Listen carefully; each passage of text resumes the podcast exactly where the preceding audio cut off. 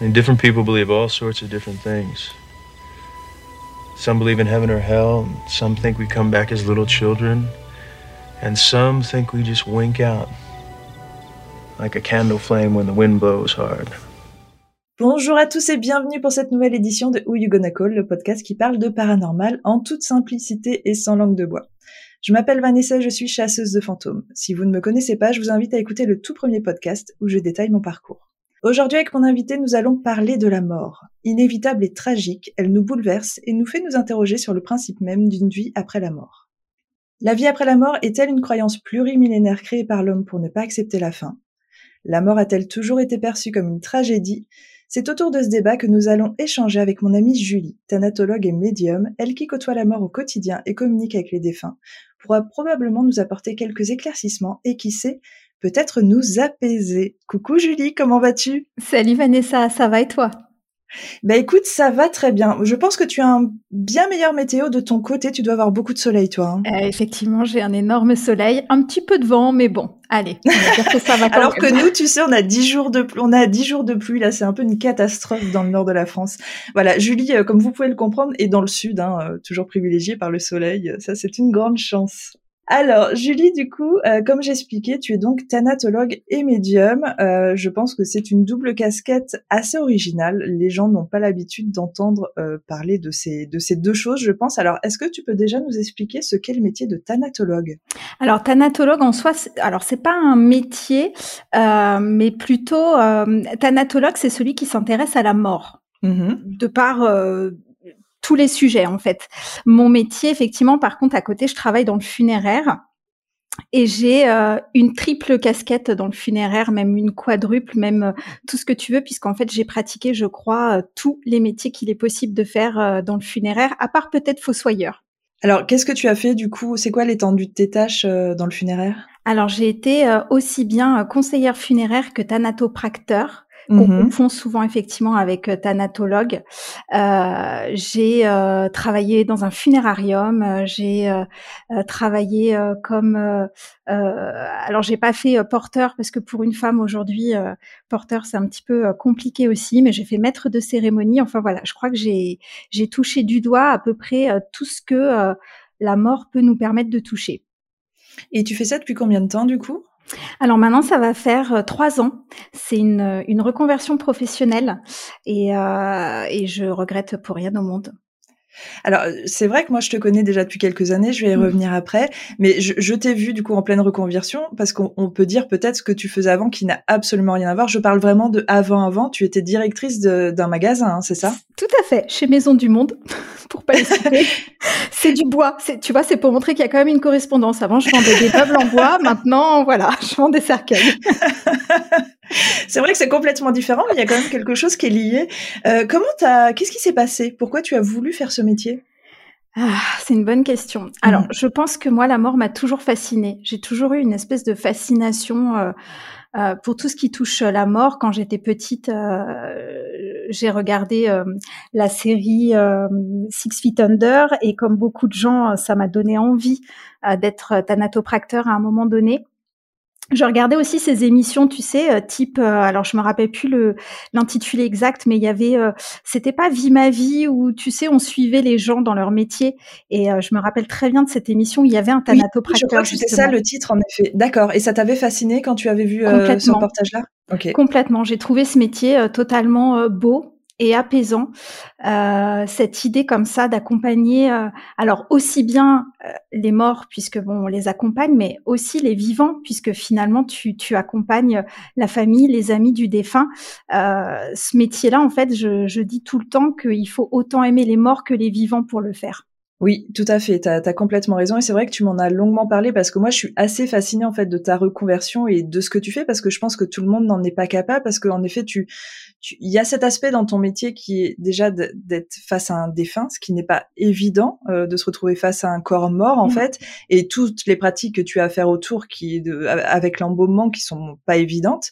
Et puis aussi, tu dois être confronté aux vivants, aux familles qui ont perdu les gens, euh, qui sont bouleversés. Et tu vois, c'est vrai que là, déjà, il y a une double casquette qu'il faut vraiment maîtriser et qui est pas donnée à tout le monde. Et j'ai toujours été assez admirative de ce que tu fais à ce jour parce que je trouve ça complètement dingue. Est-ce que ça a été facile pour toi? Est-ce que dès le moment où tu as fait ta reconversion à l'école, tu as senti que c'était une évidence et que c'était facile pour toi ou est-ce que tu as trouvé ça compliqué? Non, j'ai trouvé ça facile. Moi, je pense que j'étais à la bonne place, effectivement.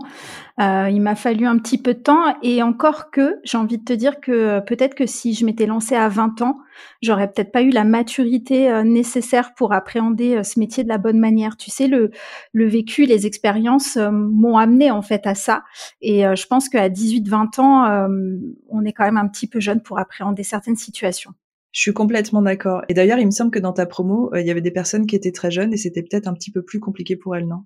Bah c'est ça. Alors oui, c'était plus compliqué et puis euh, euh, effectivement, on avait une une petite jeune de 18 ans euh, qui qui n'a pas trouvé de travail bah, parce que je pense qu'il manque. Tu sais, quand tu es face à une famille qui te confie l'être le plus cher qu'ils ont au monde, c'est difficile parfois de se retrouver bah, devant entre guillemets hein, un bébé parce qu'à 18 ans, on n'a pas toutes les forces de la vie pour voilà pour appréhender ça en fait.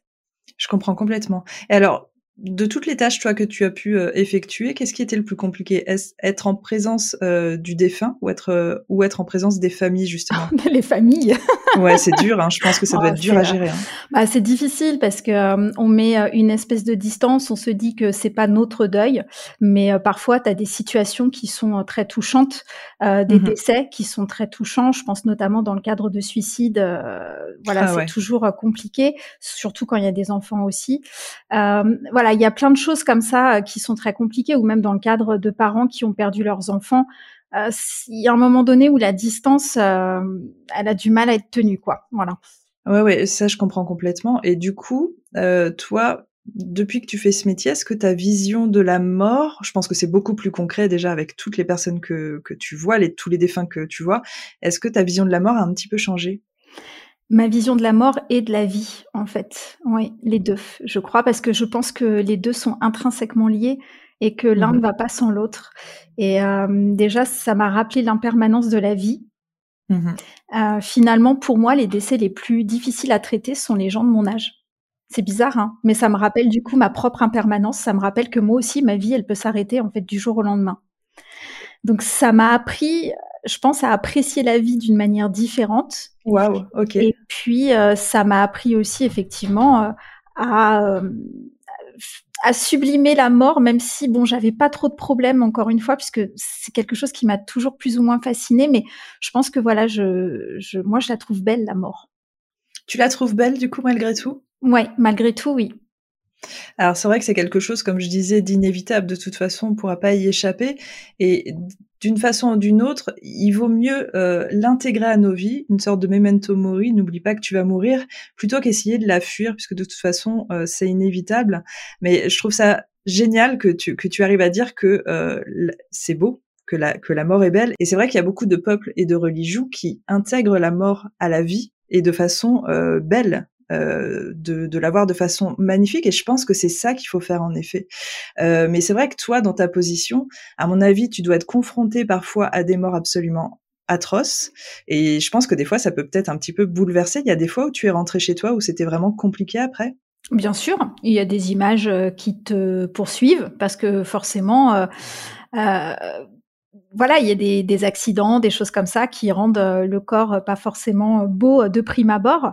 Euh, mais justement, un des métiers du funéraire, qui est la thanatopraxie, c'est d'essayer au maximum, quand c'est possible, de rendre à ce corps meurtri euh, un visage, on va dire, euh, apaisé et serein pour qu'au moins la famille puisse commencer à faire euh, à faire son deuil, à faire son cheminement. Alors effectivement, c'est pas toujours possible. Euh, parfois, on est obligé de dire aux familles que bah, malheureusement, ils pourront pas revoir la personne qui est décédée parce que pour plein de raisons, voilà, parce que des accidents qui sont un peu brutaux peuvent vraiment abîmer très fortement un corps. Mais mmh mais on est là aussi pour leur expliquer que malgré tout, derrière, on a pris soin de ce corps. C'est pas parce qu'on n'y a pas fait un soin qu'on n'y a pas pris soin. Tu, tu comprends ce que je veux dire ou? Je comprends complètement. Je comprends complètement, et c'est vrai que c'est là où la beauté de ton métier en fait, qui est de d'intervenir à ce niveau-là, et peut-être euh, d'apaiser les familles, qui en tout cas pour ceux qui auront le cercueil ouvert, de, de voir que finalement le, le défunt sera sera beau. C'est souvent le cas en fait. Il est beau. Enfin moi j'ai fait euh, à cercueil ouvert le les funérailles de ma grand-mère il y a il y a deux trois ans. Elle était magnifique elle était magnifique. Et c'est vrai que ça apporte une, très étrangement une forme d'apaisement, de la voir euh, allongée, sereine, belle dans son cercueil. Et, euh, et ça, du coup, oui, c'est vraiment admiratif de, de votre part et de votre métier. C'est génial ce que vous faites. On essaye au maximum. En tout cas, c'est le but, c'est le but même de ce métier. De toute façon, c'est effectivement de rendre aux défunts l'aspect le plus apaisé qui soit possible. Euh, parfois même, c'est vrai que tu vois, dans le cadre, par exemple, de maladies telles le cancer, euh, mmh On s'en rend pas compte, mais c'est vrai que ça abîme beaucoup le corps et on a souvent des personnes qui arrivent, euh, qui sont un peu crispées, qui ont les traits, tu vois, crispés parce que les derniers instants euh, n'ont pas été relativement apaisés, on va dire. Et on arrive justement par tout un protocole à détendre les traits. on masse, en fait, ça, ça fait partie du métier. On masse les articulations, on masse les mains, on masse, euh, on masse les oreilles, euh, voilà, on masse comme ça plein d'endroits du corps pour euh, les détendre et justement pour qu'ils retrouvent cet air apaisé. tu vois, là c'est encore fou, je t'écoute et, tu sais forcément, enfin c'est comme un livre en fait. Je suis en train de visualiser les scènes et j'ai essayé de me demander est-ce que moi je serais capable de faire ce que tu es en train de décrire, ce qui est vraiment pas évident? Ça a été facile dès le départ pour toi de faire tous ces gestes? Bah finalement oui, ah. Hein. Pourtant, alors, je pourrais être tout à fait honnête, c'est vrai que la première fois, je pense que comme tout le monde, on appréhende. Euh, et ça, c'est nos propres, nos propres croyances limitantes, on va dire. Voilà, on se dit, ah, on va avoir un corps mort. Euh, euh, tu sais, culturellement parlant, ici, en tout cas en Occident, on a souvent l'impression que un corps mort, c'est sale.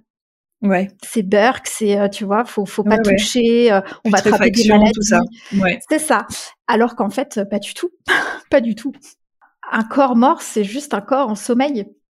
On va dire ça comme ça. Il y a rien de plus, rien de moins que. Euh, alors je parle de, je, je parle bien sûr d'une mort naturelle. Hein, je vais pas parler de mort d'accident ou de ce genre de choses, mais quand un corps arrive, par exemple au funérarium, euh, quand on ouvre, on voit juste un corps, c'est tout. On voit quelqu'un qui dort. Alors, euh, il est un petit peu plus dur le corps que d'habitude parce mhm. qu'effectivement, euh, en général, la rigidité commence à s'installer. Et puis, les frigos sont froids, donc fatalement, voilà. Mais si tu laisses après le corps un petit peu dans une pièce, tu vas voir qu'il va commencer à se détendre tout seul. Et ah finalement, c'est la même chose que que le corps qui dort à côté de toi la nuit, en fait, sauf qu'il est froid. Mais là, on parle de, de, décès qui auraient été constatés assez rapidement. J'imagine que si on retrouve un corps au bout de trois semaines en putréfaction, c'est un petit peu différent. Ah, c'est pas pareil. ouais. Là, ça doit être euh, un petit peu dur à gérer. Enfin, j'imagine ne serait-ce que visuellement, les odeurs, tout ça. Alors, c'est plus, finalement, c'est plus les odeurs Quoique, ça dépend. Il y a de tout. Euh, voilà, c'est plus les odeurs. Euh, après, tu peux avoir les deux combinés. Après, tout dépend sous combien de temps on va retrouver la personne. Quelqu'un qu'on retrouve, par exemple, dans le sud, au bout de cinq jours avec une fenêtre ouverte en plein mois de juillet, tu peux être sûr que mmh. là, tu as, la totale. Et toi, depuis que tu fais ça depuis trois ans, à aucun moment tu t'es remis en question et tu t'es dit, euh, tu, tu te dis vraiment depuis le début, là, c'est vraiment ma vocation, c'est ce que je veux faire jusqu'à la fin de ma vie? Euh, une fois, une seule fois, j'ai voulu arrêter parce que je me suis tellement impliquée avec la famille que euh, ça a été compliqué émotionnellement. Tu vois, quand, je te dis l'importance de mettre de la distance et de dire c'est pas ton, c'est pas ton deuil, c'est pas ton défunt, c'est pas ton décès. Euh, je me suis tellement impliquée que je me suis dit mais c'est bon, jamais de ma vie je pourrais refaire ça quoi. C'est trop dur. Et puis en fait non, c'est pas dur. Il faut juste savoir euh, bien réagir et, comme tu dis, mettre de la distance. Est-ce que tu sais pourquoi, avec cette famille en particulier, tu t'es plus impliquée qu'avec les autres? Certainement que ça me touchait. Il y avait une histoire euh, derrière euh, la défunte, une histoire qui était douloureuse. on a eu plein de complications à tous les niveaux. Je crois qu'il n'y a rien qui s'est euh, déroulé. Alors, je parle vraiment dans la préparation euh, de manière euh, fluide. Euh, on s'est heurté à des autorités pour l'inhumation. Enfin voilà, tout a été tellement compliqué. Et puis en fait, finalement, on a quand même fait les obsèques et tout s'est bien passé. Mais ça m'a valu cinq jours de stress. Je, je crois que j'ai pas dormi pendant cinq jours avec la famille. On s'appelait encore à 11 heures minuit tu sais, pour se donner des nouvelles. Et euh, voilà, je me suis tellement impliquée parce que je voulais tellement, euh, par rapport à, euh, au passif de la défunte, je voulais tellement qu'ils aient l'enterrement le. Alors, je sais que c'est bizarre quand je parle comme ça, l'enterrement le plus beau. Mmh mais voilà, je me suis vraiment hyper impliquée. Après, je regrette pas du tout avec le recul. et j'ai des nouvelles de la famille encore de temps en temps et ça me fait vraiment très très plaisir. Bah, écoute, moi je trouve ça beau en tout cas cette implication parce que je pense que c'est nécessaire aussi pour les familles, surtout si tu dis que c'était compliqué. J'imagine qu'ils doivent être euh, hyper reconnaissants de tout ce que tu as fait, euh, de cette présence. Enfin, ça a dû vachement les rassurer si c'était compliqué. C'était en période de Covid ou c'était avant? Non, c'était avant. En, alors oui, ils étaient reconnaissants effectivement. En période de Covid, euh, cette période, elle a été très très compliquée. Euh, on a vu des familles effectivement pour qui euh, ne pas voir la personne décédée, ça a été très compliqué. Et je peux hein. comprendre hein, à juste titre, ça peut être violent. Et du coup, on a eu parfois des réactions un peu hors normes des familles, des réactions émotionnelles plus sur les nerfs, c'est ça, qui n'acceptait pas de pas pouvoir le corps. Ce qu'on peut comprendre, hein, en effet. Mais c'est vrai qu'après, c'était pas dirigé vers toi. C'est toi qui prenais tout parce que tu étais en face. Mais c'est vrai que c'était pas dirigé vers toi. C'était des décisions des autorités. Et enfin, ça a été une situation très compliquée. De toute façon, hein, les premiers mois euh, de Covid, euh, quand on voyait aux infos qu'ils expliquaient qu'en effet les obsèques n'étaient pas possibles, euh, que, que, les familles ne pouvaient pas aller voir les personnes qui étaient décédées, enfin c'est atroce. Enfin, j'ose même pas imaginer, c'est complètement atroce. Ça, ça, tu vois, par exemple, ça a donné un autre visage à la mort, je trouve, justement. Euh, le fait de ne pas pouvoir se recueillir, euh, d'amputer euh, ou d'amputer parfois énormément le, le recueillement, le fait de ne pas pouvoir dire au revoir à ton, à ton défunt. Alors les familles pouvaient déjà pas aller à l'hôpital, c'était complètement interdit. et puis tout d'un coup, on leur disait, bah votre père est décédé, mais vous pouvez pas le voir non plus parce qu'il il a le Covid. Nous, on faisait des mises en bière. Enfin, le, tu vois, le, le travail de deuil, euh, commence euh, de manière euh, relativement brutale. Oui, oui, non, complètement. Et puis même, je pense que pour vous, c'était doublement dur, puisque comme tu dis, tu étais face à des réactions qui étaient complètement à la fois justes et à la fois injustes par rapport à toi. Donc ça devait être doublement dur à gérer. Ça devait être une drôle de période, hein, ce moment-là. Oui, de toute façon, les métiers du funéraire, quels qu'ils soient, euh, c'est pas des métiers où il fait très bon d'avoir de l'ego. Donc ça tombe bien. Et, et, toi, en plus, je pense que euh, dans ta perception, puisque comme je disais tout à l'heure, tu es médium, tu dois ressentir euh, d'autres choses peut-être. Alors, disons-le, on se connaît depuis, euh, je crois, six ans maintenant. Tu es venu oh, sur un des événements Boston, c'était en 2015. Euh, je crois que tu étais venu euh, à Maison Blanche, hein, le premier, c'est ça? Ouais. Euh, je sais plus si tu étais venue seule ou accompagnée. Non, accompagnée. honnêtement, je savais pas du tout qui tu étais. Ah, mais c'est euh, normal. Je suis, je suis venue de manière euh, à l'arrache. Ma copine m'a dit, je veux pas y aller toute seule. Est-ce que tu peux m'accompagner? Je dis bon, bah écoute, on verra bien. Et, et, je me souviens très très bien parce que tu fais partie de ces personnes comme beaucoup de monde parce que quand j'ai importé euh, ces phénomènes, les gens ne savaient pas à quoi s'attendre. En fait, les gens étaient hyper émotionnels. Ils étaient vraiment dans l'émotion. Ils pleuraient beaucoup. Ils étaient hyper impressionnables. Et tu as fait partie de ces personnes. Euh, et toi, tu es devenue rapidement une participante fidèle. Hein. Tu es venue sur beaucoup d'événements. Tu es même venue euh, sur mon voyage euh, à Édimbourg. Et j'ai vu ton évolution. Et c'est ça que j'ai trouvé génial. C'est-à-dire que moi, je me souviens de Julie, son, première, euh, son premier Ghoston, effrayée, en train de pleurer, et qui rapidement a pris conscience de ses facultés, de ses capacités, et qui est devenue médium. Est-ce que tu peux nous expliquer aujourd'hui ce que ça implique pour toi d'être médium? Qu'est-ce que tu vis au quotidien et depuis quand exactement? Médium, euh, du coup, euh, je l'ai toujours été, mais c'est vrai qu'à un moment donné, je l'ai mis en sommeil. Mmh et parce qu'il m'était arrivé des trucs pas super cool, enfin bon voilà que je j'ai pas j'avais pas réussi en tout cas à l'époque avec euh, toute ma jeunesse et ma fraîcheur à appréhender, on va dire. Et effectivement, le ghost hunt a comme rouvert la porte tu vois mmh ce que je veux dire? Ça a comme réactivé ça. Alors, effectivement, je me rappelle de moi en train de pleurer au milieu de la pièce, ne voulant pas euh, faire euh, aller au bout du couloir toute seule. C'est ça. je crois que je, tous les noms d'oiseaux ont dû sortir de ma bouche à ce moment-là. je l'ai fait, j'y suis allée quand même. J'étais très fière de moi d'ailleurs, vraiment. Euh. oui, bravo. Et effectivement, ça a complètement rouvert la porte et euh, je me suis pris euh, euh, une espèce de, de, de bouffée, alors je sais pas comment l'appeler, de bouffée médiumnique, bouffée de l'au-delà, enfin appelle ça comme tu veux. tout est revenu Sauf que euh, je pense que j'avais plus de maturité, encore une fois, pour l'appréhender mmh aussi. Tu sais, c'est marrant, mais en fait, j'ai l'impression que chez moi, en tout cas, c'est une question de maturité. Je crois qu'il y a un moment donné où je devais pas être assez mature pour euh, pour appréhender toutes ces tous ces événements et toutes ces choses en fait qui arrivaient. Mais tu as complètement raison. Le, terme exact, c'est appréhender, en fait, parce que c'est pas évident. C'est vrai que tu as des médiums qui se déclarent très jeunes. De toute façon, je pense que ça se déclare très jeune. Après, c'est soit tu l'acceptes, tu vis avec, soit tu, tu, te bloques complètement à ça, tu te fermes. Et toi, comme tu dis, tu as réouvert les portes au bon moment quand tu étais enfin prête, en fait. Et, euh, et, ton évolution, elle a été vraiment belle, parce que je me souviens encore de toi et d'Edimbourg qui était complètement bouleversé. Hein. Tu te rappelles mmh. quand on était dans les volts? Ouais. Donc pour les gens, en fait, Édimbourg, c'est une ville qui est absolument hantée partout, à chaque recoin. Et en fait, il y a un endroit, un souterrain. Il faut s'intéresser un petit peu à l'histoire d'Édimbourg, hein, mais il y a un souterrain en fait qui s'appelle les Volts, qui est extrêmement hanté. Et moi, j'avais emmené euh, un groupe d'une vingtaine de personnes dans cet endroit. Et en fait, Julie, euh, dans une pièce en particulier, n'arrêtait pas de pleurer. Et elle disait qu'elle ressentait des choses. Et je me souviens, hein, tu commençais à parler, tu disais, mmh. euh, en fait, tu as commencé à te faire confiance sur les événements, en disant voilà, je ressens une femme je me souviens encore hein, de ce moment-là. Je, je, je, sens une femme qui est perturbée, qui est triste. Je crois qu'elle cherchait son enfant, quelque chose comme ça. Voilà, c'est ça. Mm. Et du coup, à partir de là, en fait, tu tu t'es vraiment fait confiance et tu, tu l'as affirmé et de plus en plus. Et alors, du coup, toi, tu es plutôt clairaudiente, clairvoyante? Oh, clairaudiente. T'es clairaudiente, donc toi tu ah. vois pas, tu entends, c'est ça? Ouais, ouais, ouais. Ça m'est arrivé une fois ou deux de voir, mais euh, vraiment c'est ouais, c'est une fois ou deux, quoi. Vraiment rien de rien de folichon, euh, mais euh, j'entends énormément. Mmh. T'entends énormément. Comment ça se manifeste Si tu devais le décrire aux gens qui ne savent pas du tout euh, comment ça peut se produire, qu'est-ce que tu entends exactement? C'est vraiment des voix? C'est des Alors ça dépend. oui, j'entends des voix. alors comme si tu étais à côté de moi ou derrière moi. En général, c'est plutôt sur le côté ou derrière. C'est jamais en frontal. Tu sais que j'entends. D'accord. donc j'entends des, des mots, des phrases parfois. Euh, et parfois, euh, j'entends comme en télépathie. Oui, je J'entends, tu sais, comme une voix dans ma tête qui sort de nulle part. Mmh euh, mais j'entends quand même plus souvent. Euh... En fait, moi, je, je, je, fais la distinction quand j'entends dans ma tête en général.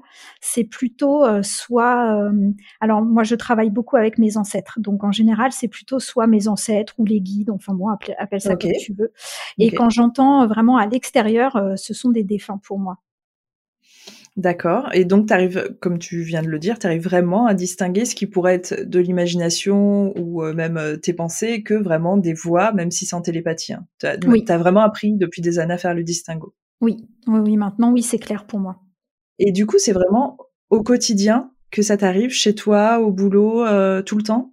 Tout le temps. Au travail, ça m'arrive régulièrement euh, parce que euh, si euh, je suis assez d'accord quand on dit que les cimetières ne sont pas vraiment peuplés d'entités, de fantômes. je suis d'accord avec ça aussi. Voilà, je, suis d'accord. Par contre, un mmh petit ghost hunt au funérarium, à mon avis. ah là là. Alors, tu sais, je, voulais y revenir parce que je pense qu'on va en parler très longuement. Euh, j'avais eu contact, moi, il y a quelques années, c'est au tout début quand je faisais vraiment mes prises de contact avec des spécialistes, avec une médium euh, qui d'ailleurs travaillait pour la police. Et il faudrait que je retrouve son nom parce qu'elle est dans le sud de la France d'ailleurs. Je sais pas si ça t'intéresse. Ah elle bah me disait que au tout début, euh, quand elle était médium, en fait, tu sais, tu sais pas trop ce que tu dois faire, ne pas faire. Et elle avait été un jour invitée dans un funérarium. Et elle me, elle m'avait expliqué cette histoire qui moi m'avait traumatisée à l'époque parce que je me disais c'est pas possible. Mais je pense que toi ça va beaucoup te en fait, elle est entrée dans ce funérarium, mais vraiment en toute innocence. Et d'un coup, en fait, elle, alors elle, elle était clairvoyante, clairvoyante et clairaudiente. Et d'un coup, en fait, elle a vu tous les esprits accrochés euh, à leur frigo. En fait, ils étaient vraiment à côté des frigos et ils criaient tous au secours, au secours, machin, nanan, un peu dans le vide parce que du coup personne les entendait. Et en fait, elle, euh, il y a eu comme une sorte de euh, en fait, j'ai envie de dire les yeux dans les yeux. En fait, il y a eu une prise de contact par la vue, mais c'est pas véritablement possible. Mais je pense que tu comprends ce que je veux dire. Mm. C'est-à-dire que les esprits ont vu que la médium pouvait les voir et les entendre. Et en fait, euh, comme c'était la seule personne euh, qui, qui, qui, voyait depuis le début, qui semblait les voir, euh, ils se sont accrochés à elle, ils l'ont suivie chez elle, et en fait, pendant des jours et des jours, elle n'arrivait pas à s'en débarrasser. Elle me disait cette histoire, c'était la pire parce qu'à l'époque, j'étais une médium toute neuve, j'arrivais pas à gérer ça. Et moi, quand elle m'a raconté ça, je me suis dit mon Dieu. Et c'est vrai que je me suis dit après, mais bien évidemment qu'à mon avis, l'endroit le plus hanté au monde, c'est un funérarium, comme les hôpitaux en fait, tu vois évidemment. Euh, et en plus, alors c'est vrai qu'au funérarium, euh, on a des caméras. Euh, et il m'est souvent arrivé aux caméras déjà de voir des, des ombres, tu sais, furtives. Non, c'est vrai? Oui, bah oui, oui, bien sûr, plein de fois d'entendre des portes qui claquent, des, des, choses comme ça, alors que tu es tout seul ou à deux dans le funérarium et que vous êtes tous les deux dans la dans la même pièce et puis tout d'un coup au loin, t'entends les portes qui claquent derrière, tu te dis bon, Ok. Waouh. Et du coup, alors, il y a d'autres personnes qui le constatent, il n'y a pas que toi. Toi, c'est vrai que tu es médium, mais il y a des personnes qui n'ont pas cette faculté, qui constatent les phénomènes, ou qui l'avouent en tout cas? Qui constatent, hein. oui. Mais tu sais que malgré tout, euh, il y a une espèce d'omerta quand même euh, euh, sur, sur, ça, et encore plus quand tu travailles dans le funéraire. C'est vrai? Ouais. Ah, tiens, c'est drôle ça. Hmm. C'est pas accepté le fait qu'il y ait une vie après la mort dans ce métier-là?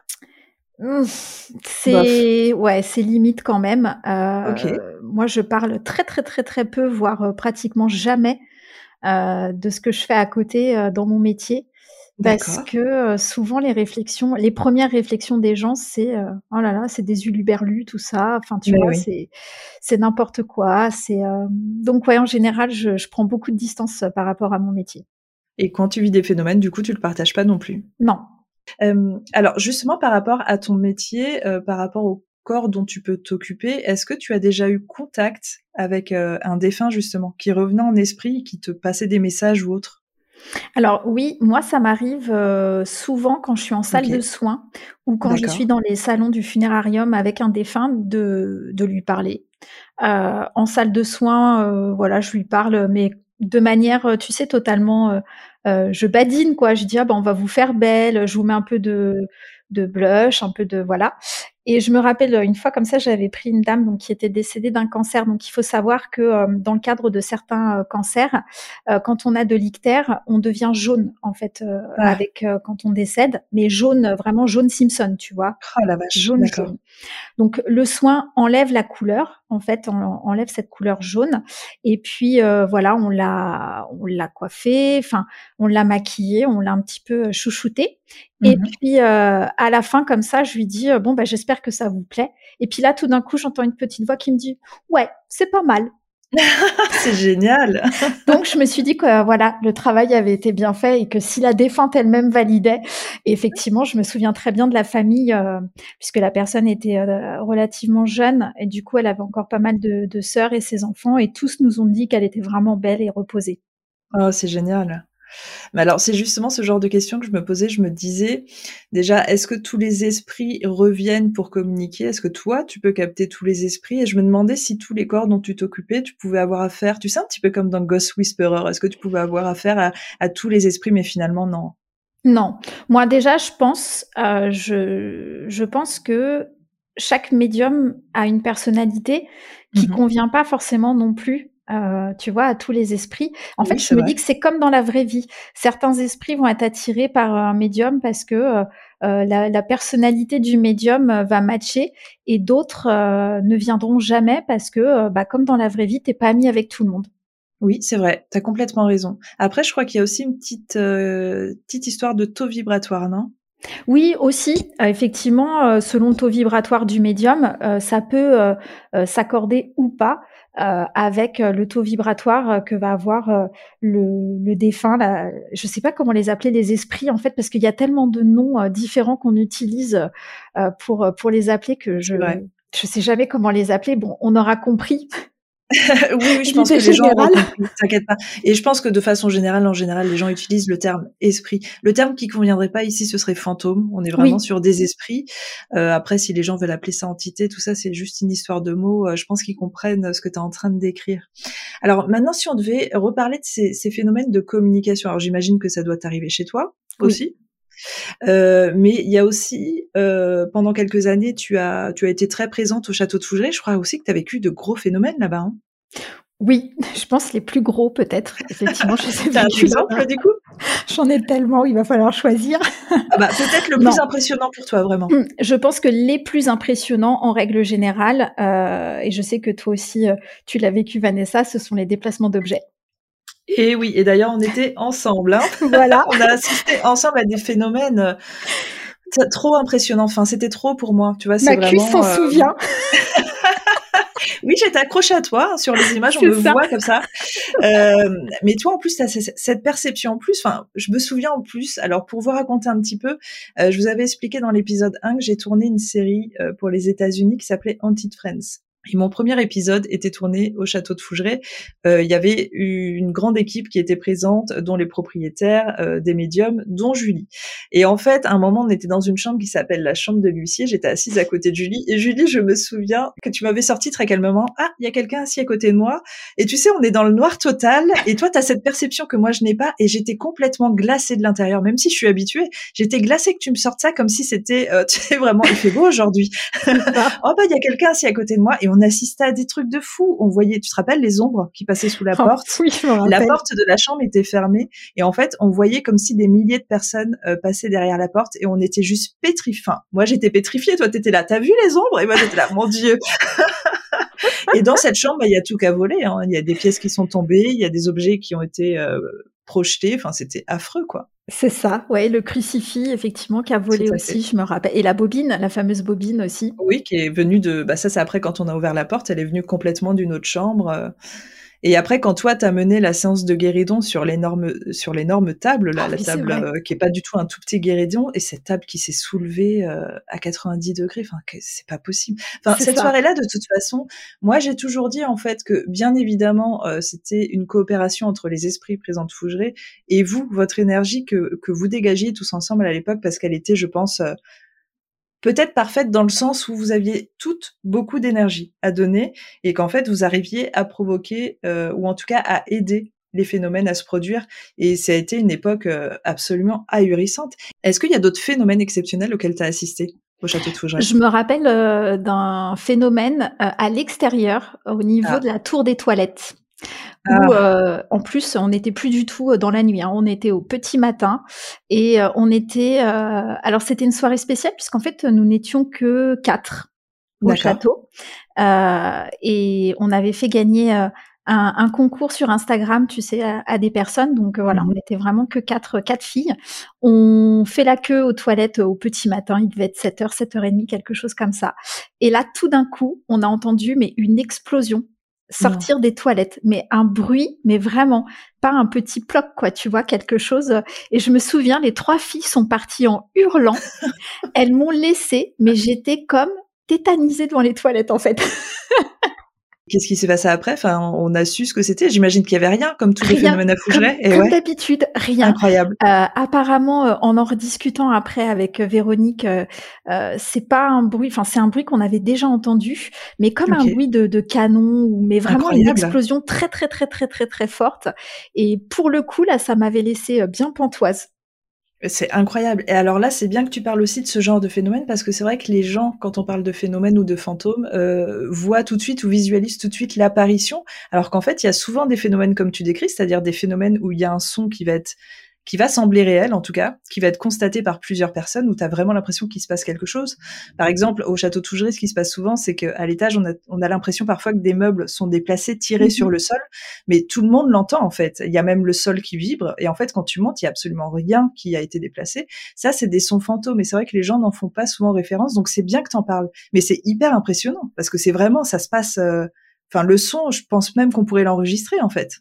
Oui, et puis tu sais, je pense aussi le fait que ça se passe du coup à l'extérieur du château. Tu t'y attends plus. C'est le petit matin. Tu te dis qu'ils vont te laisser tranquille.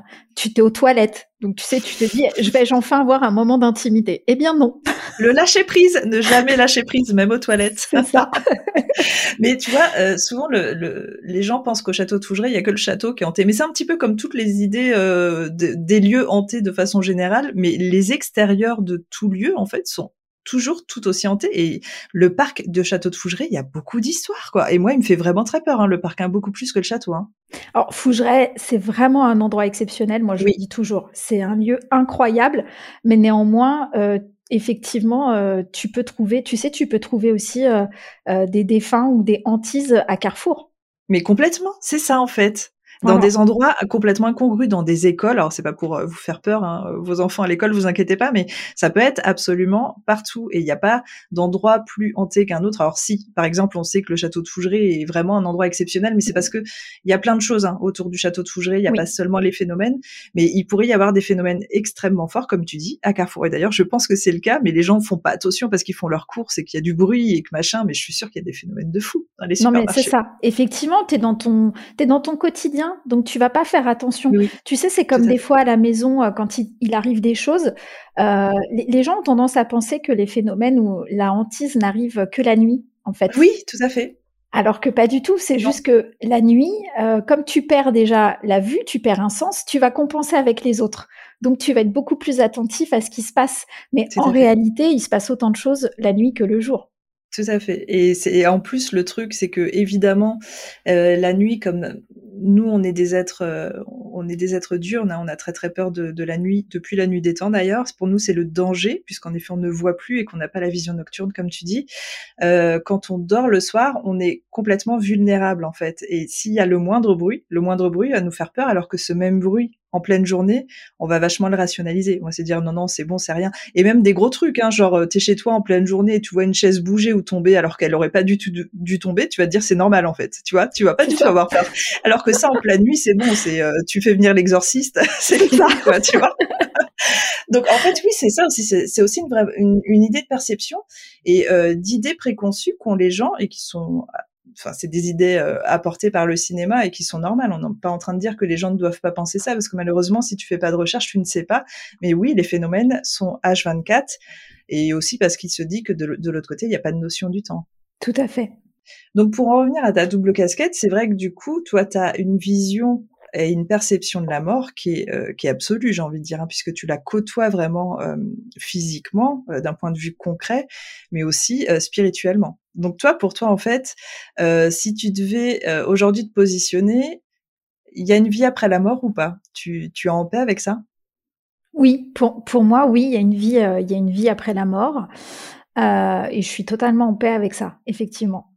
Donc toi, tu es en paix avec le fait de mourir et aussi de perdre euh, ton entourage. Alors attention, je dis pas que euh, tu vas pas être bouleversé, hein, parce que je pense que ça c'est un truc naturel d'être triste, de perdre son entourage, mais l'accepter c'est déjà une chose. Donc toi, tu es, en paix avec tout ça? Alors écoute, je vais te raconter du coup une petite anecdote personnelle. Au mois de le 30 août de l'année dernière, j'ai perdu ma grand-mère. D'accord. Euh, condoléances. Je non, mais je me suis occupée d'elle.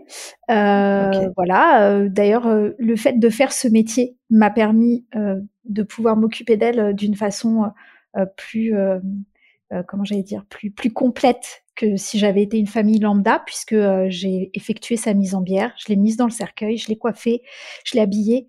donc voilà, j'ai fait plein de choses que que j'aurais pas faites si effectivement j'avais été une famille une famille normale. Mmh Et euh, ma, ma grand-mère me disait toujours, ma grand-mère avait une peur bleue de la mort, mais vraiment une peur viscérale. On n'en parlait pas, c'était quelque chose vraiment euh, complètement tabou. Mais elle me disait toujours, euh, quand je l'énervais, tu verras, quand je serai mourue, je viendrai te tirer les pieds dans ton lit. D'accord. Donc elle est décédée, ma grand-mère, un, un, dimanche, un dimanche à 17h. Et le lundi matin, vers 4h du matin, elle est venue me tirer les pieds dans le lit. Mais c'est incroyable, c'est incroyable. Voilà, donc si moi je suis pas en paix avec ça, et j'ai d'autres histoires comme ça sur mes propres défunts, mes propres pertes à raconter, mais si moi je suis pas en paix avec ça, personne ne le sera en fait. Alors je, suis assez d'accord, mais euh, c'est incroyable en fait qu'elle ait, euh, qu'elle vraiment euh, mis en application ce qu'elle te disait, donc elle ait réussi à le faire aussi, parce qu'il y a aussi cette question qu'on se pose en permanence de quand ils passent de l'autre côté, ils deviennent énergie, une énergie qui est difficile à manipuler. Enfin, c'est ce que nous on imagine, mais en fait, apparemment, ils arrivent quand même à faire des choses. Et là, en l'occurrence, enfin, ta grand-mère, euh, quelques jours après sa mort, elle arrive à faire cette chose incroyable quand même. Bah écoute, euh, elle visiblement, euh, ça devait lui tenir peut-être suffisamment à cœur pour pouvoir le faire, je ne sais pas. peut-être aussi pour te prouver qu'en effet, il y a bien un après. Oui, c'est vrai aussi. On en parlait, on en parlait un petit peu, un petit peu de, de par quand j'ai commencé ce métier. En fait, ma grand-mère avait Alzheimer elle parlait plus, elle comprenait plus, mais néanmoins, moi, quand je venais la voir, je lui parlais. Et donc, je lui disais toujours, quand tu seras partie, mamie, il faudra revenir me voir pour qu'on puisse discuter. Et du coup, c'est peut-être quelque chose, malgré Alzheimer, ma grand-mère aussi a Alzheimer, donc je vois très bien. C'est peut-être quelque chose en fait qu'elle a qu'elle a assimilé, que son inconscience ou subconscient a assimilé et du coup a appliqué.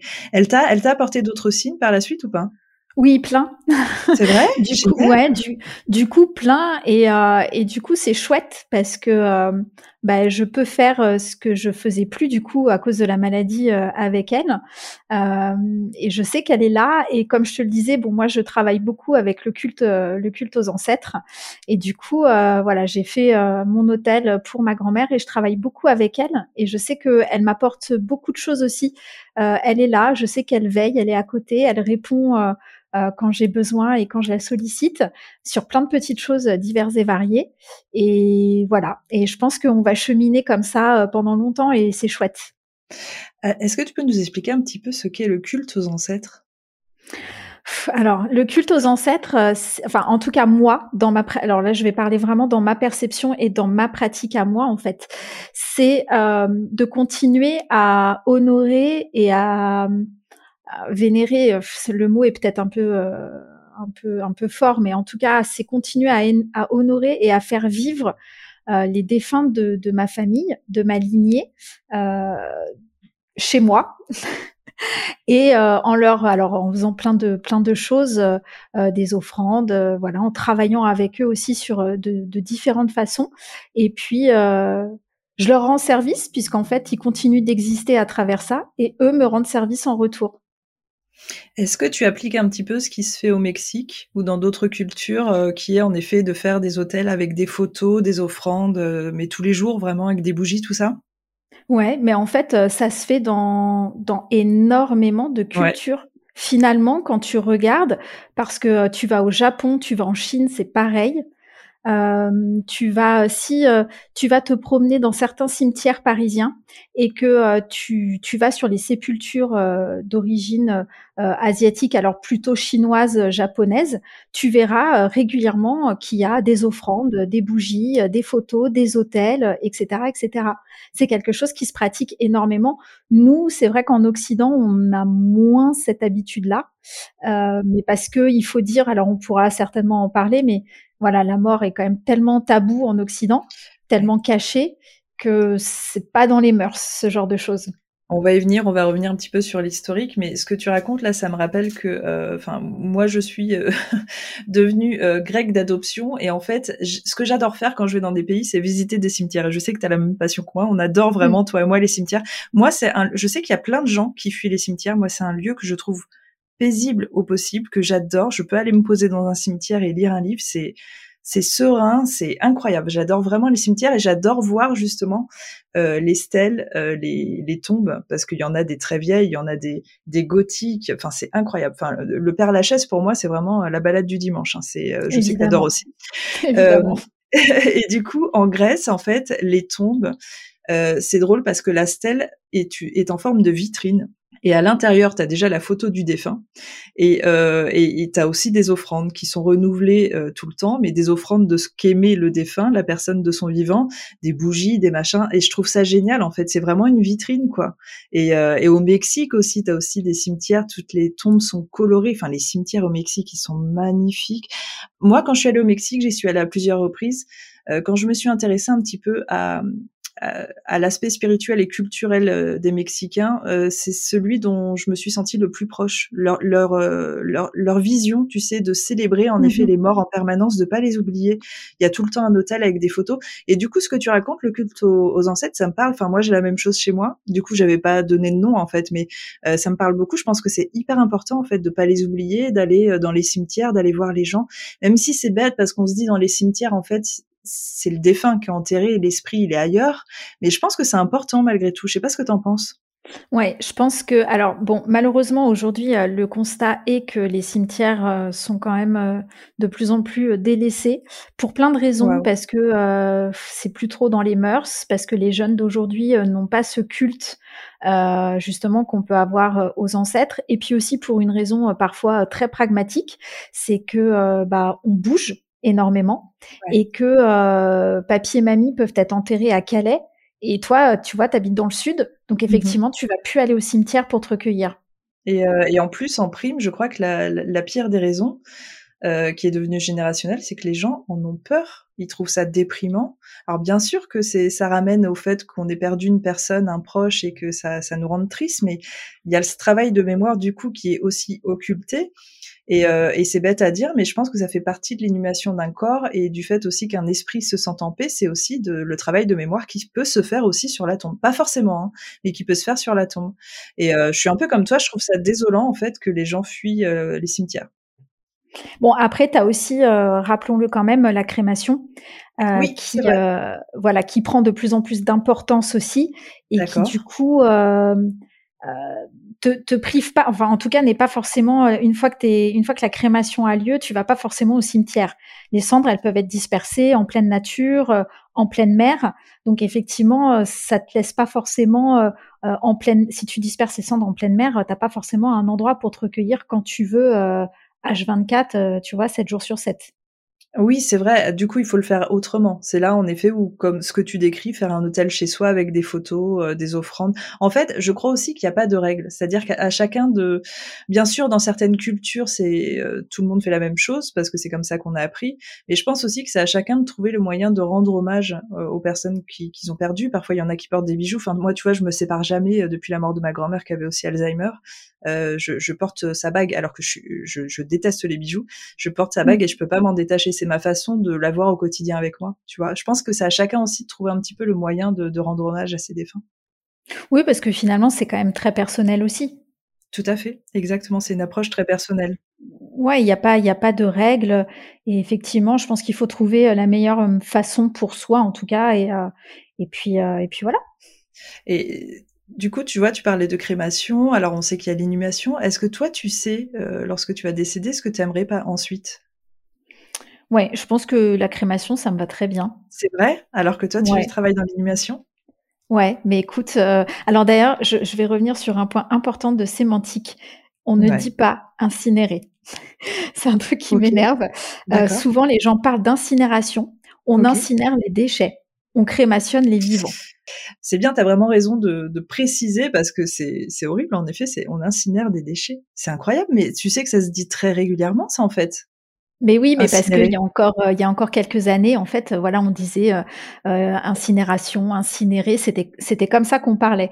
Mais euh, aujourd'hui, c'est plus le cas. Et vraiment, on fait vraiment cette distinction. Moi, ça m'écorche toujours un petit peu les oreilles, même si je comprends tout à fait et qu'il n'y a pas de souci. Mais voilà, on incinère les déchets et on crémationne euh, les, les, les humains. Et même, on parle d'incinération pour les animaux, mais moi, ça me hérisse le poil. Euh, on crémationne aussi pour moi les animaux. Sûr, mais c'est oui, c'est des êtres vivants, donc euh, ça, ça a du sens. Et du coup, qu'est-ce que tu aimerais qu'on fasse de tes cendres? Parce que comme tu disais tout à l'heure, euh, on peut tout faire avec les cendres. hein. Les gens pensent toujours qu'on peut les garder dans une urne, mais en fait non, tu peux, tu peux les, les envoyer. euh, alors il y en a qui disent dans l'espace, mais en fait dans les airs, tu peux les mettre, les envoyer dans la mer. Enfin, il y a plein de choses à faire. Et je crois même qu'aujourd'hui, tu peux faire pousser un arbre avec avec des cendres, hein, c'est ça?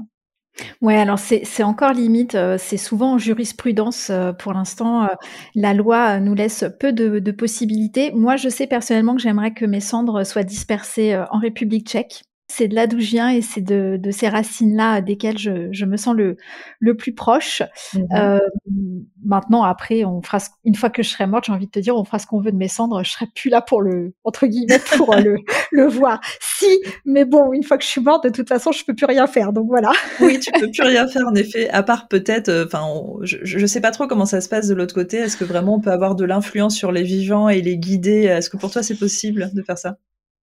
Bah écoute, si c'est possible, en tout cas, ça marche pas souvent. Parce que force est, de, force est de constater que euh, il y a quand même beaucoup de fois où euh, euh, il faut pas oublier aussi que quand on parle de, de mort, on a aussi des familles qui sont parfois déchirées Ouais. et, et voilà, les, les souhaits et les volontés ne sont pas toujours forcément respectés par les vivants. Ah, ça c'est terrible. hein. Avec ce qui s'ensuit, tu sais, les histoires d'héritage, ça je crois qu'après la mort de, de quelqu'un, il y a, il y a tellement d'histoires d'ego, hein, pour moi. Oui. Il, y a, il y a beaucoup d'histoires d'ego, il y a beaucoup de, de familles qui se déchirent. C'est incroyable euh, ce que la mort peut provoquer au, au, au, au sein d'une famille. C'est. À la, T'as dû la assister mort, à des choses, toi? Ouais, oui, ça exacerbe les passions. incroyable. Vraiment. C'est parfois euh, de manière vraiment très moche. Ouais. Mais après, voilà, malheureusement, euh, d'où l'importance aussi, tu vois, de faire un contrat obsèque. Parce qu'éventuellement, quand tu as fait ton contrat obsèque, bah, on est obligé de respecter ce que tu voulais. Complètement. Si tu es en, en bisbille avec ta famille, au moins comme ça, tu es sûr que tout sera respecté à la lettre. Complètement. Moi, ma grand-mère avait eu, euh, j'ai envie de dire intelligence, hein, mais justement par rapport à tout ce que tu dis, de faire un contrat obsèque qu'elle avait tout payé. Elle s'était euh, occupée de tout avant sa mort et elle est morte euh, pourtant 15 ans après. et c'est vrai que le jour où ça arrivait, bah voilà, tout était clair et il y avait rien à discuter et même l'héritage, le testament, c'est tout était rédigé. Il n'y a plus après de, enfin, comme ça, ça évite justement les guerres entre familles et ça permet aussi de se concentrer sur le principal qui est euh, la mort de quelqu'un et pas des histoires d'héritage ou des histoires matérielles comme d'habitude en fait. Et c'est bien le problème de notre génération, c'est que tout va toujours vers le matériel. On oublie le spirituel et le plus important qui est on vient de perdre quelqu'un, tu vois. Et ça, c'est terrible. C'est ça. Alors, si tu veux bien, justement, on va remonter un petit peu dans l'histoire et essayer de comprendre comment on en est arrivé justement à cette finalité qui est qu'aujourd'hui, euh, les gens justement ont très très peur de la mort, ils sont devenus très matériels justement, et qu'il y a cet aspect spirituel qui qui a un petit peu disparu, alors qu'au final, si on, remonte un petit peu dans l'histoire, euh, cette histoire d'inhumation, puisque c'est surtout, euh, ça commence par l'inhumation, revient à l'époque du Néandertal.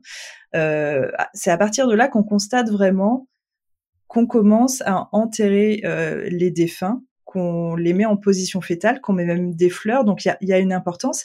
Et cette importance, elle vient aussi qu'à partir du Néandertal, il y a une croyance qui se porte vers la vie après la mort. Alors on a encore du mal à déterminer aujourd'hui si c'est quelque chose qui est ancré au fond de nous, euh, qui est dans nos gènes et qui existe vraiment, ou si c'est une croyance qui est apparue au Néandertal parce que l'homme avait peur de la mort et qui voulait croire qu'il y avait quelque chose après. Par contre, c'est hyper intéressant de se dire que cette croyance remonte quand même à aussi loin, donc c'est vraiment une croyance plurimillénaire qui est aussi mondial puisque dans toutes les cultures, toutes les religions, et on parle bien euh, d'époques où il n'y avait pas Internet, où on pouvait avoir des informations sur tout, tout les peuples ont pratiqué euh, l'inhumation ou la crémation parfois dans certaines euh, dans certains pays, mais dans le dans le seul but euh, d'accéder à la vie après la mort puisque c'était une croyance universelle. Ce qui est aussi intéressant en fait, c'est de se dire qu'à l'époque, les gens, comme tu l'as dit tout à l'heure, intégraient très bien la mort à la vie. C'est-à-dire que durant notre vie, on savait très bien qu'on allait mourir tout comme nous, sauf qu'on n'en avait pas peur. On, on, en parlait souvent, on préparait même sa mort. Euh, et c'était vraiment quelque chose de normal parce que en vérité, il y a beaucoup de cultures aussi qui misaient sur la vie après la mort. Et il y a même des euh, cultures comme euh, à l'époque de l'Égypte antique qui misaient plus sur la vie après la mort que sur euh, la vie de son vivant. Et c'est aussi ce qui a été, ce qui est hyper fascinant avec l'égyptologie, c'est de constater qu'en fait, toutes ces pyramides, toutes ces momies sont vraiment dues au fait qu'il fallait bien inhumer les défunts pour qu'ils puissent avoir une vie merveilleuse après la mort. Enfin, quand on s'intéresse vraiment euh, à la chronologie anthropologique vraiment de, de, cette vision de la perception de la mort, c'est absolument incroyable. Euh, enfin, moi, ça me fascine en fait de voir que ça a été absolument universel et depuis toujours. Et en fait, euh, il y a d'autres cultures, tu vois, par exemple, il y a la culture celte qui a une vision aussi dont moi je me sens le plus proche, euh, qui voit la mort simplement comme un passage en fait, un truc hyper naturel où genre mort et vie euh, vont complètement ensemble et la mort c'est un passage qui est pas vraiment important.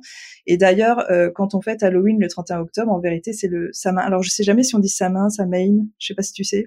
c'est Samhain. Samhain. Bon bah tu vois, je savais qu'il y avait un petit truc, euh, un petit truc différent. Et du coup, le 31 octobre, le Samhain serait le moment de l'année où les vivants et les morts peuvent enfin se réunir. Eux, ils décrivent ça en fait comme un voile qui se soulève. Je trouve ça hyper beau parce que eux, ils disent il y a pas de paradis, il y a pas d'enfer, machin. Euh, c'est vraiment on est tous au même endroit, mais c'est juste qu'au quotidien en fait, on fait pas attention les uns aux autres. Enfin, le 31 octobre, on peut tous se retrouver. Et c'est un petit peu aussi la, la vision au Mexique. Hein. Euh, il y, a, y, a, plusieurs cultures qui vont aborder cette vision-là, qui est que arrêtez avec euh, vos au-delà ou machin, votre paradis en tout cas, qui la vision de paradis et d'enfer qui est aussi venue euh, avec les religions. Alors pas forcément les religions modernes, mais euh, avec les cultes, les religions anciennes. Simplement, alors souvent paradis enfer, ça a été plus pour contrôler les peuples. Je sais pas ce que tu en penses, mais beaucoup plus pour apporter des règles et dire voilà en gros comportez-vous bien et vous irez au paradis. Ouais, c'est une version euh, très manichéenne, je trouve. Euh, Exactement, le bien, le mal. Du bien et du mal euh, qui ne laisse place à aucune nuance, en fait. et qui permettait via des croyances de, de, contrôler un peu les peuples et de leur dire voilà ne faites surtout pas ça parce que sinon vous n'allez pas atteindre le nirvana ou le paradis ou voilà selon les religions et il y a surtout notre monde moderne, on va dire depuis peut-être deux trois siècles, qui est devenu plus matériel, moins spirituel, et en fait qui a développé très étrangement cette peur de la mort, parce que du coup, je pense que euh, l'être humain actuellement est beaucoup plus dans le contrôle, est beaucoup plus terre à terre, et la mort c'est quelque chose qu'il n'arrive pas à contrôler, et du coup ça lui plaît pas du tout. Et euh, en prime, euh, on est sur des générations, des peuples qui croient déjà beaucoup moins aux religions, mais aussi qui croient beaucoup moins en l'au-delà et en la vie après la mort. Et là, ce qui se passe depuis, on va dire, au moins deux siècles, c'est que euh, les personnes qui vont s'intéresser, ou en tout cas les, les filières qui vont s'intéresser euh, à ce domaine-là, l'au-delà, tout ça, ça va être la théosophie, la parapsychologie, le spiritisme, où on va vraiment tenter de mettre des expériences en place, de faire des recherches pour savoir s'il y a une vie après la mort. Mais on n'est plus, tu vois, sur des croyances, simplement des croyances. On est vraiment sur, on veut démontrer, on veut chercher. Et, je vais pas, euh, je, vais pas le renier parce que de toute façon, c'est ce que j'essaye de faire aussi. Et c'est pour ça que tout ça, ça a vraiment évolué en fait. On est vraiment sur des visions très différentes, des perceptions très différentes. Et du coup, euh, beaucoup moins d'acceptation de cette mort qui, en plus, est inévitable et on le sait. À partir du moment où on est, on sait qu'on va mourir, mais pourtant on l'accepte pas. Toi, je sais que tu es aussi très très fasciné euh, par la mort et en tout cas par les euh, par les cultes, par tout ce qui se fait au niveau de la mort. Est-ce que tu as des des choses à nous raconter par rapport à ça? Bah, en fait, il y a plein de choses dans ce que tu viens de dire. Il y a plein de choses qui sont qui sont intéressantes et, et qu'on peut relever. déjà, c'est vrai que la christianisation euh, a fait disparaître euh, ou en tout cas a paupérisé euh, beaucoup de cultes et de rites funéraires en mmh fait.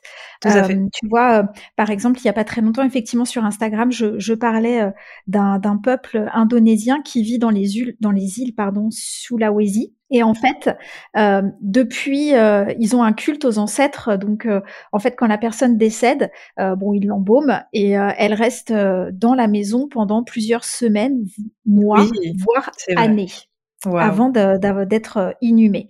Ça se fait toujours ça aujourd'hui, on est d'accord. Hein? Alors, ça se fait toujours, mais avec l'arrivée de la christianisation au début du siècle, ça se fait de moins en moins. Mmh et finalement, petit à petit, ça va s'éteindre. Et c'est ça, en fait, aussi qui est dommage euh, pour. Euh, alors, je parle vraiment, euh, tu vois, sur démographiquement parlant, des, des, peuples qui sont à une échelle démographique pas énorme. Tu vois, c'est des, des, rites qui sont vraiment localisés en fait. Mais mmh du coup, avec l'arrivée des religions, en fait, ça tend à se perdre de plus en plus. Et puis, les jeunes générations, en fait, ne, ne perdurent plus ce, ce genre de culte et de rite funéraire. Alors d'ailleurs, ce qu'on peut constater, c'est que euh, cette mort qui devient tabou est aussi une mort cachée, c'est-à-dire que le défunt, les, corps décédés, on ne veut plus les voir. Vraiment, l'être humain ne se sent pas capable de les voir, alors qu'au quotidien, dans les films, tout ça, on ne voit que ça. Hein, la mort est permanente, mais la mort dans notre vie personnelle, elle n'est pas du tout acceptée, que ce soit la nôtre ou celle des autres. Et pourtant, euh, Julie, tu as fait des recherches et tu as pu constater que à d'autres époques, c'était bien différent. Hein oui, ben par exemple, il n'y a pas si longtemps que ça en fait, puisque bon, on a l'impression que euh, c'est éloigné, mais pas tant que ça. Au XVIIe siècle, euh, la morgue, c'était euh, le lieu de rendez-vous des Parisiens du dimanche. Incroyable, incroyable, Je sais qu'aujourd'hui ça peut paraître fou, mais il faut savoir qu'à cette époque, la morgue était installée sur les quais de Seine, et en fait, on y mettait les, on exhibait les corps des personnes qu'on avait retrouvées et dont on ne connaissait pas l'identité. Et en fait, donc il y avait des grandes vitrines et les gens passaient devant les corps. Alors en plus, bon, on imagine bien qu'au XVIIe siècle, au bout de deux trois jours, ça devait pas être Jojo quand même, hein, l'état du ah corps. Ouais, ça devait être euh, on y mettait des gens qu'on avait retrouvés noyés dans la Seine, etc., oh etc., ou des prisonniers. Enfin bon, voilà. Et, euh, et les gens en fait venaient pour tenter de reconnaître quelqu'un. Donc il y avait vraiment cette vocation là, c'était pas euh, genre une curiosité malsaine, euh, parce qu'on sait qu'aussi par exemple, tu vois, au Moyen Âge, euh, entre autres, la torture publique est née vraiment d'un peuple qui s'ennuyait un peu et qui essayait de s'occuper, tu vois. Là, on est vraiment sur une vocation à, être utile, à, reconnaître des corps. C'est pas de la curiosité malsaine. Bah à la base, oui, on est sur on est sur quelque chose qui est, qui est utile, mais au final, On est d'accord que on est tous humains. Euh, comme aujourd'hui, tout le monde s'arrête euh, et crée un bouchon devant un accident de la route pour regarder si on sait jamais il y a des morts et du sang. Là, c'est exactement la même chose. Tu te doutes bien que les gens euh, du dimanche qui venaient à la morgue, ils venaient pour euh, aussi euh, cette curiosité très certainement un peu morbide, malsaine, tout ce que tu veux.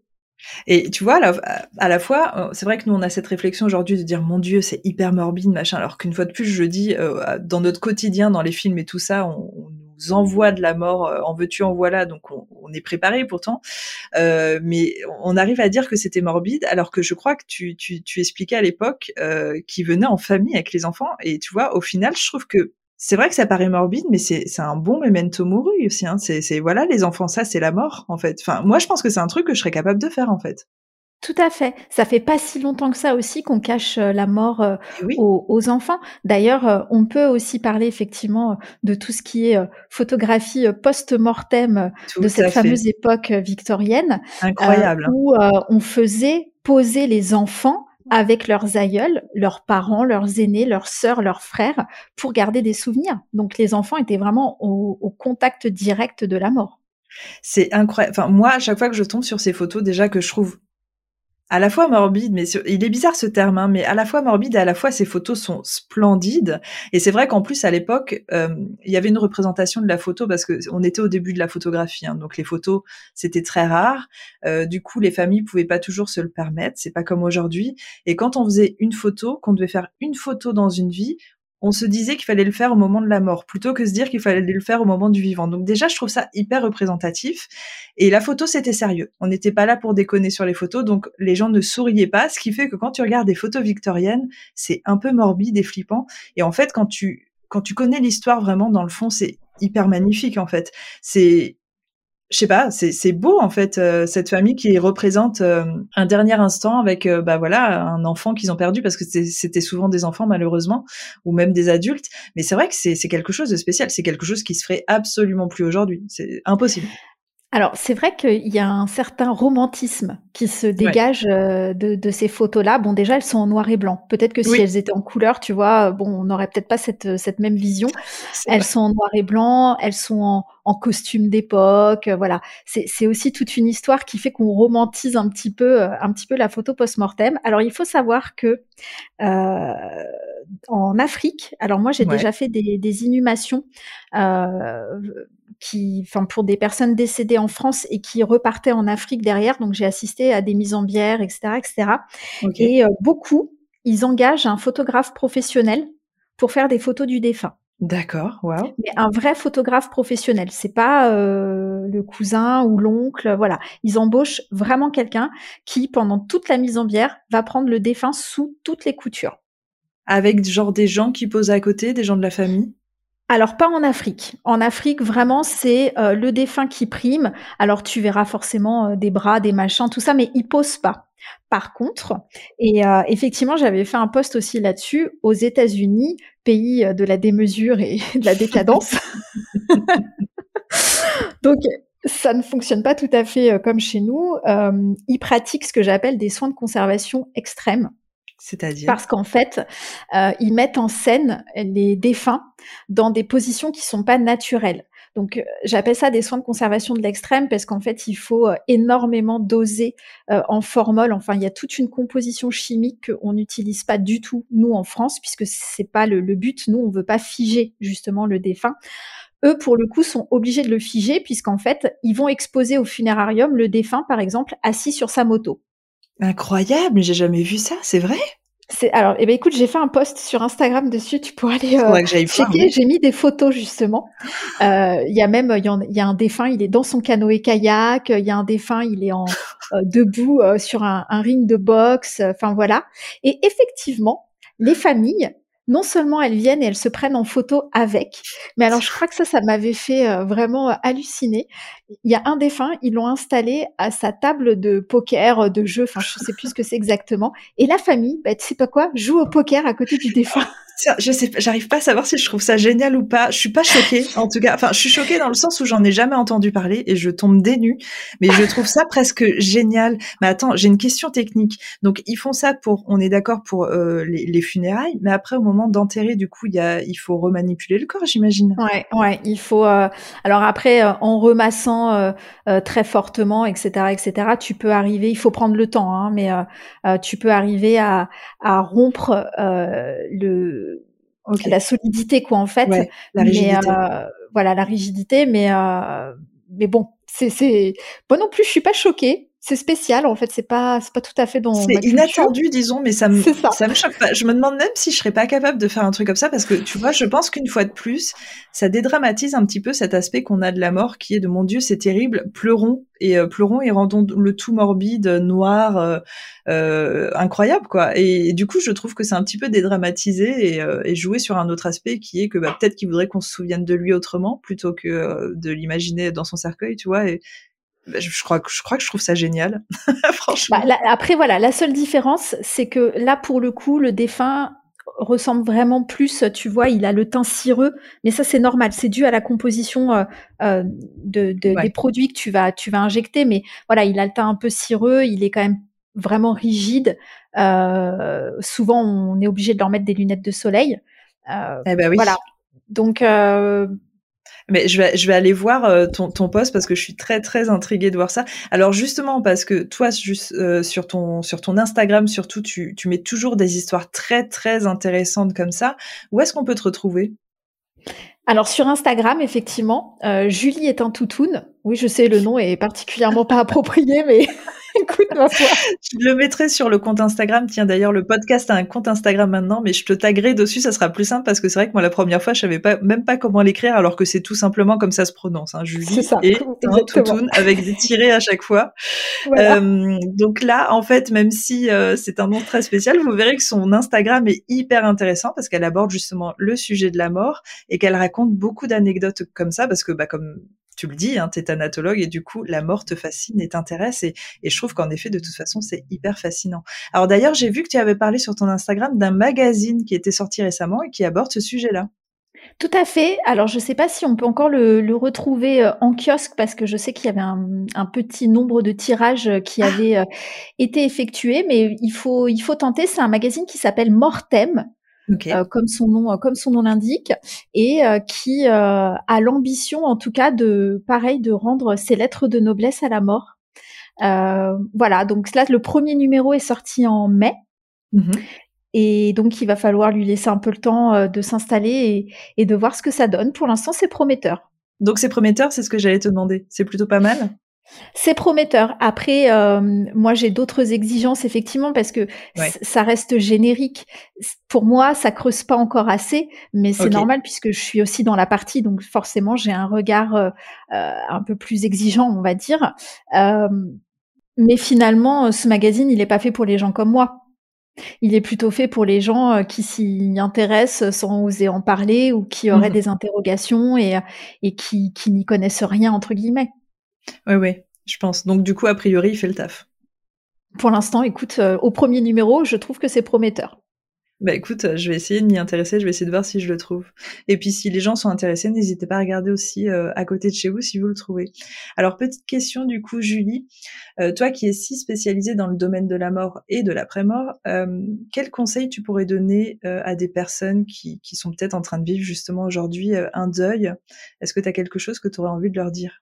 Alors, le seul conseil que je donne régulièrement, c'est qu'effectivement, le deuil, c'est quelque chose de très personnel et qu'il ne faut euh, jamais laisser qui que ce soit euh, te dire que ton deuil n'est pas légitime, que euh, bah dis donc ça fait six mois que ton père il est mort, tu pourrais arrêter de pleurer. Enfin tu vois, c'est le genre de phrases euh, qui sont pas vraiment dans la bienveillance en plus et qui m'agacent mmh. au plus haut point. Euh, parfois euh, on va arrêter de pleurer au bout de six mois et parfois on va arrêter de pleurer au bout de trois ans et on connaît pas les histoires qu'on a avec nos familles, avec avec nos défunts. Euh, D'ailleurs, j'en profite qu'ils soient des défunts, qu'ils soient humains ou des animaux. Parce que pour moi, c'est la même chose aussi. Exactement. Et voilà, le deuil, ça prend le temps que ça prend en fait, et il n'y a pas de règle. Il y a une entre guillemets, il y a, on va dire qu'il y a une chronologie sur les étapes du deuil qui est plus ou moins souvent la même, Mais par contre, le deuil en lui-même, faire son deuil, ça peut prendre toute une vie. Mais oui, c'est ce que j'allais dire parce que déjà merci euh, d'avoir fait cette précision parce que je pense que ça va aider beaucoup de monde, beaucoup de monde, euh, entre autres des personnes qui pourraient avoir du mal à s'en sortir et qu'on culpabilise. Alors je trouve qu'il y a rien de pire en fait. T'as déjà une personne qui est dans la souffrance, et on va la culpabiliser de souffrir. Enfin déjà ça c'est pas possible. C'est les gens qui font ça déjà peut-être éloignez-les de votre vie parce que c'est c'est des personnes un peu toxiques. Et ensuite j'allais dire, moi j'ai l'impression que le deuil il se fait jamais vraiment. C'est-à-dire je je sais pas ce que c'est vraiment le deuil, mais euh, si c'est ne plus pleurer pour quelqu'un, moi je pense que non, tu le fais pas en fait. Ta vie continue, voilà. Tu y penses peut-être pas euh, tout le temps en permanence machin, mais euh, moi si je me pose deux secondes pour penser aux personnes que j'ai perdues, et je pense que c'est le cas pour tout le monde, euh, ça m'arrive très très souvent de pleurer. de pleurer, mais vraiment, tu sais, de tristesse parce que les personnes me manquent, parce que j'aimerais qu'elles soient là à un moment précis, parce que je vais écouter une musique qui va me rappeler ces personnes. Et je pense que tu oublies jamais vraiment. Enfin, je, je sais pas ce que tu en penses. Le manque physique, je pense qu'effectivement, c'est le pire en fait. C'est vraiment ce manque physique. Et puis, euh, moi, il me viendrait jamais à l'idée d'aller dire à quelqu'un qui a perdu son enfant, oh, c'est bon, fais ton deuil, quoi, passe à autre chose. quelle horreur. Mais même, enfin, voilà, ou fais-en un autre. Bien sûr, mais oh là là. il y a vraiment des gens qui disent ça. C'est vrai, t'as assisté à ça? Mmh, mmh, mmh. Bah, t'en feras un autre. À une dame qui avait perdu son bébé à un mois. Mais c'est pas possible, c'est pas possible. Mais est-ce que tu penses que ces gens euh, qui, qui, font ce genre de réflexion sont vraiment mauvais ou c'est une sorte de protéger J'ai du mal à croire qu'on soit aussi méchant. C'est incroyable. C'est tellement déplacé. Ouais, je pense que, enfin, moi, j'espère. En tout cas, je me dis que c'est involontaire. Je pense pas que ça soit de la méchanceté. Je pense que c'est euh, euh, de la maladresse, l'envie de, de, de, vouloir réconforter, mais on ne sait pas quoi faire. Et tu sais, beaucoup de gens ont peur du silence. Alors que ça aussi, c'est un autre conseil effectivement que je peux donner. Mais euh, les gens qui sont en deuil, parfois, ils ont juste besoin d'être écoutés. Ils demandent pas à ce que des mots sortent. Euh, voilà, juste, tu sais, une main posée sur une épaule ou le fait d'être là et d'écouter, ça suffit. On n'a pas besoin forcément de mots. Est-ce qu'il y a quelque chose que tu voudrais rajouter qu'on aurait oublié de mentionner pendant ce, sur la mort, sur la vie après la mort? Ah mais là on est parti pour 4 heures encore. Ah, on pourrait, on pourrait parce que de toute façon en plus toi tu es assez fascinante et mais déjà je vous dis euh, si, si vous ne suivez pas Julie, euh, allez la suivre parce que c'est vraiment fascinant ce qu'elle raconte et, euh, et on pourra refaire je pense à mon avis ça va être très très demandé, on pourra refaire une version 2 euh, de la mort et aborder d'autres sujets si tu le veux bien. Avec grand plaisir. Bah écoute, avec grand plaisir, plaisir partagé. Euh, bah, je te remercie en tout cas pour cette édition. Je pense qu'on va s'arrêter là pour celui-là. Merci beaucoup de m'avoir consacré ce temps et merci beaucoup euh, de ta sagesse euh, et, de, de, tout ce que tu sais, de ta culture. C'est incroyable. Écoute, merci à toi de m'avoir donné l'opportunité de, de m'exprimer sur ce sujet qui, qui émule les gens de manière positive ou négative, mais en tout cas, la mort ne laisse personne indifférent. C'est le mot de la fin. Bravo. c'est parfait pour conclure. Je te fais plein de bisous. Euh, je te dis à bientôt. Beau courage, en tout cas, euh, pour le boulot et pour tout, euh, tout ce qui se passe actuellement. Et on se retrouve bientôt avec grand plaisir. There is no death. It is only a transition to a different sphere of consciousness.